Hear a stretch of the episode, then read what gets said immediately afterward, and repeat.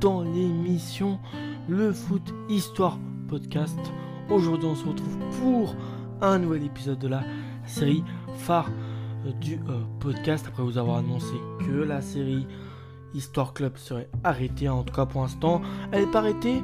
Mais c'est une série que j'ai décidé de mettre en mode pause. Et bon, on va continuer cette série grand joueur, hein, qui est la série phare du podcast. Là, c'est sur un joueur qui s'appelle Marco Simone. Mais avant d'en dire un peu plus sur ce joueur qui est italien, je tiens à préciser comme à chaque début d'épisode que les informations sur les joueurs que je fais sur le, sur le podcast, le Foot Histoire Podcast, proviennent du site Football The Story.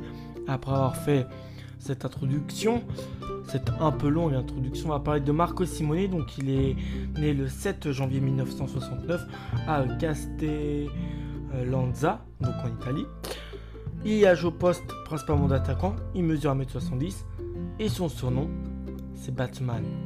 Peut-être qu'après plus tard dans son histoire on va savoir pourquoi il a ce surnom. Bon, il a eu 4 sélections avec l'Italie, une sélection en match amicaux, une sélection en qualif de Coupe du Monde et deux sélections en, qualif Euro. Sa première sélection date du 19 décembre 1992 contre Malte, une victoire de buts Et sa dernière sélection, le 6 novembre 1996, c'était contre la Bosnie-Herzégovine, défaite de buts à 1. Avec les espoirs italiens, c'est 16 sélections, 7 buts. Donc voilà, et puis dans sa carrière, il est principalement passé du côté du Milan AC. Il aussi fait un passage en France, même euh, deux passages, voire trois, parce qu'il est passé par le PSG, par l'AS Monaco, il a fait un deuxième passage à Monaco, et il a aussi fait au tout 7 euh, matchs à, l'OGC Nice. 4 euh, Serie A, 2 Super Coupe d'Europe, un titre de champion de France.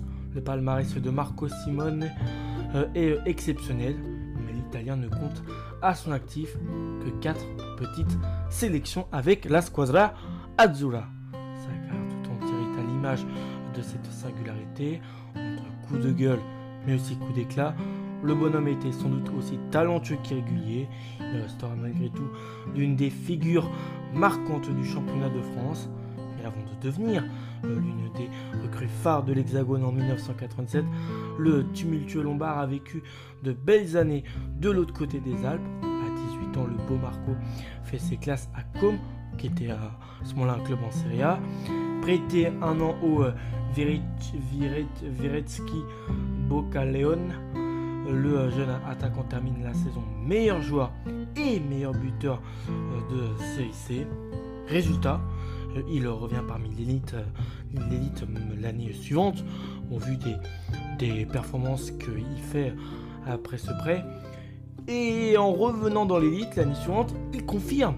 Parce que c'est devenu un solide buteur. Il est repéré par le Grand Milan AC, qui malgré la présence de ses stars, que ce soit du Marco Van Basten, Ruud Gullit ou encore Massaro, il le recrute quand même. Voilà, malgré à son poste des, joueurs qui ont du talent, voire beaucoup plus que Marco Simone. Le Milan AC préfère le recruter. Marco effectue 8 saisons en rouge et noir euh, et finit par s'imposer une fois la génération des Hollandais partis parce que oui, il y a une période où, euh, le Milan AC était très très euh, hollandais, voilà. Mais lui, c'est au moment où, cette petite good vibe, cette petite dire, cette petite mode de recruter des joueurs hollandais est passée. C'est là où il a commencé à vraiment faire le travail au sérieux. Il remporte de nombreux titres, souvent comme remplaçant, hein, faut, bien le dire. En 1987, il choisit l'exil et fait le chemin inverse des Bruno Ngotti, mais aussi Leonardo le Brésilien. Il quitte le Milan AC euh, pour rejoindre la France et c'est le Paris, Saint-Germain, Paris SG, hein, euh, peut appeler aussi hein, euh, plus précisément où il va poser, ses balises, ses, valises. Arrivé comme le Messi dans la capitale au vu du fait qu'il avait passé de longues années au Milan AC. Il forme une association solide avec Florian Maurice. Les débuts sont merveilleux. Le petit attaquant y va de ses 13 buts dès sa première saison et s'adjuge d'une Coupe de France et une Coupe de la Ligue mais l'idylle se gâte l'année suivante pour une sombre histoire de contrat. Il rentre en guerre ouverte avec le président d'alors qui était Charles Bietri et il finit par quitter la capitale après deux saisons, fuyant officiellement l'instabilité euh, du club. Voilà, des... Comme quoi, des fois, le début des histoires des joueurs, euh, là c'est dans le club de la capitale, mais dans tout club peut bah, ressembler à, un conte de, de fées. Hein faut le dire, mais là c'est juste pour une sombre histoire d'affaires de contrat qui a fait qu'il est parti en clash complet avec ses dirigeants et il avait un peu euh, du mal à blairer le, le président de l'époque Charles Bétry. Et aussi il a aussi du mal avec l'instabilité du club parisien. Et euh, alors qu'il semble se diriger vers euh, un retour dans son pays natal l'Italie c'est un autre club français cette fois-ci. Il va rester en France, hein, malgré un passage de deux saisons assez avec beaucoup de vagues. C'est l'Ice Monaco qui saute sur l'occasion pour récupérer l'attaquant italien à l'été 1999. Sur le rocher, il est associé à des joueurs tels que David Trezeguet. fracasse les statistiques lors de sa première saison et accompagne même le club principal vers le titre de champion de France acquis en 2002 en terminant meilleur passeur de euh, cet exercice-là. C'est euh, le point culminant euh, de sa carrière. La suite est en revanche un long déclin. Ça n'a pas décliné tout de suite, mais progressivement on, on vers le bas. Moins remoin, sa deuxième saison sera moins tonitruant. Il se brouille d'abord avec le Puel qui ne tarde pas à quitter le club et puis se met à dos son successeur Didier Deschamps.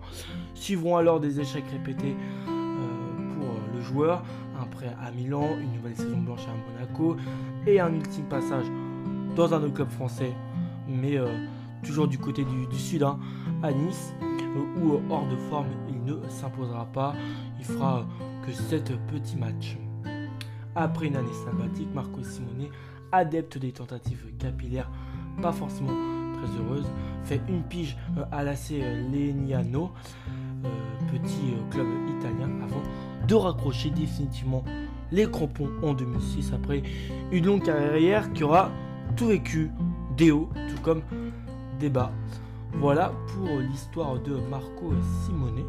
Euh, j'étais très content euh, de vous raconter euh, l'histoire de ce joueur passé principalement par le Milan, hein, où il aura brillé, le PSG, où il aura fait une très belle saison. Mais là, c'était tellement glorieux. À Monaco, c'est la même histoire qu'au PSG. Moi, je trouvais qu'il avait une histoire intéressante. C'est vrai que ces quatre sélections avec la Squadra, bon, ça peut laisser des regrets parce que au vu de, des saisons qu'il avait, au vu de sa première saison au PSG et des, des 8 saisons qu'il a fait au Milan, il aurait peut-être bien pu euh, mériter une petite vingtaine de sélections. Bref, je vais vous retrouver pour le prochain numéro du podcast. J'espère que celui-ci sur Marco Simone vous a plu. À la prochaine les amis, d'ici là, portez-vous bien et ciao